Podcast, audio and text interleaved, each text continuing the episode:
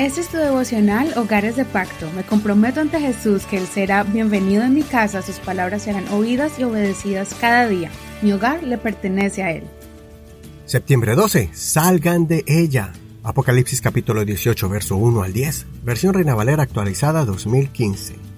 Después de estas cosas vi a otro ángel que descendía del cielo y que tenía gran autoridad, y la tierra se iluminó con su gloria y proclamó con potente voz diciendo, Ha caído, ha caído Babilonia la grande, se ha convertido en habitación de demonios, refugio de todo espíritu inmundo y refugio de toda ave inmunda y aborrecible. Porque todas las naciones han bebido el vino de la furia de su fornicación. Los reyes de la tierra han fornicado con ella, y los comerciantes de la tierra se han enriquecido con la potencia de su lujosa sensualidad. Oí otra voz del cielo que decía, Salgan de ella, pueblo mío, para que no participen de sus pecados y para que no reciban sus plagas, pues sus pecados se han amontonado hasta el cielo, y Dios se ha acordado de sus injusticias. Páguenle tal como ella les ha pagado, y devuélvenle el doble según sus obras. En la copa que ella preparó, prepárenle el doble. En la medida que ella se ha glorificado y ha vivido en sensualidad, así denle tormento y llanto, porque dice en su corazón, Estoy sentada como reina, no soy viuda, ni jamás veré llanto. Por eso en un solo día le sobrevendrán las plagas, muerte, llanto y hambre. Y será quemada con fuego, porque fuerte es el Señor Dios quien la juzga. Cuando, ven, cuando vean el humo de su incendio, llorarán y se lamentarán por ella los reyes de la tierra que han fornicado con ella y han vivido de su sensualidad. Estando de pie desde lejos por temor de su tormento dirán, ¡ay, ay de ti, oh gran ciudad, oh Babilonia, ciudad poderosa, porque en una sola hora vino tu juicio! Ayer aprendimos cómo la ramera y la bestia simbolizan una unidad de dos sistemas que van a gobernar al mundo y serán la combinación de un dominio espiritual y político. El falso profeta va a extender su sistema religioso donde todos van a creer que están bien con Dios, pero a la misma vez van a practicar cosas pecaminosas que a Dios no le agrada. Por ejemplo, hoy en día estamos viendo la degradación de una vida íntegra, honesta, santa. En las diferentes clases de creencias, especialmente entre algunos que se denominan cristianos, se puede ver cómo se han normalizado las diferentes prácticas desordenadas.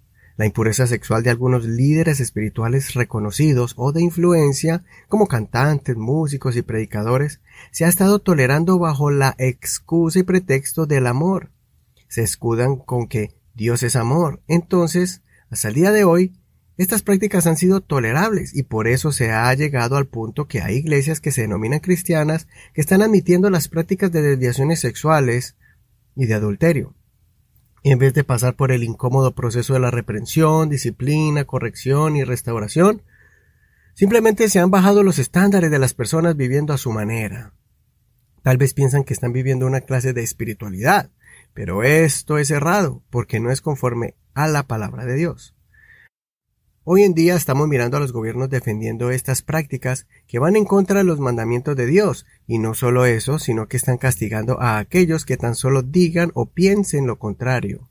Los gobiernos están sacando nuevas leyes donde castigan severamente a cualquier persona que tan solo mencione frases como por ejemplo la homosexualidad no le agrada a Dios ellos lo catalogan como crímenes de intolerancia y hoy en día hay muchos pastores que están en la cárcel tan solo por decir lo que piensan basado en sus convicciones bíblicas, por decir la verdad revelada por Dios. Ya no aceptan ni siquiera que existan alternativas de psicólogos y consejeros que quisieran ayudar o aconsejar a aquellos que están pasando por una crisis de identidad de género Está prohibido si usted quiere aconsejar a alguien y ayudarlo para que tenga una restauración en su área sexual, ayudándole a sanar heridas y traumas del pasado que los llevan a esas crisis de identidad sexual. También no se respeta el matrimonio.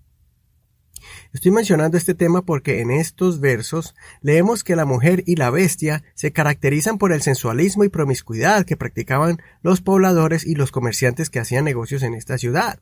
Para ellos era norma traficar, enriquecerse y disfrutar de los placeres de las riquezas y también de los desórdenes pecaminosos. Esto es algo que estamos mirando actualmente. Ya está en desarrollo este sistema y se está creando un ambiente para que se manifieste el anticristo, la bestia y el dragón, que vienen a representar líderes, organizaciones, gobiernos, ciudades y que van a adoptar este estilo de vida influenciados por Satanás. Espero que el Señor abra tus ojos para que no te dejes contaminar aceptando una vida espiritual raquítica y acomodándote simplemente porque estás disfrutando de una economía estable.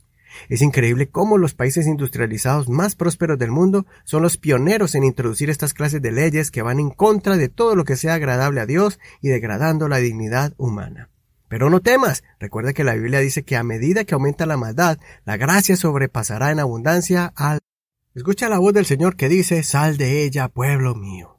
Por último, quiero cerrar este devocional recordando las palabras del apóstol Pablo en Filipenses 2, 14 al 16.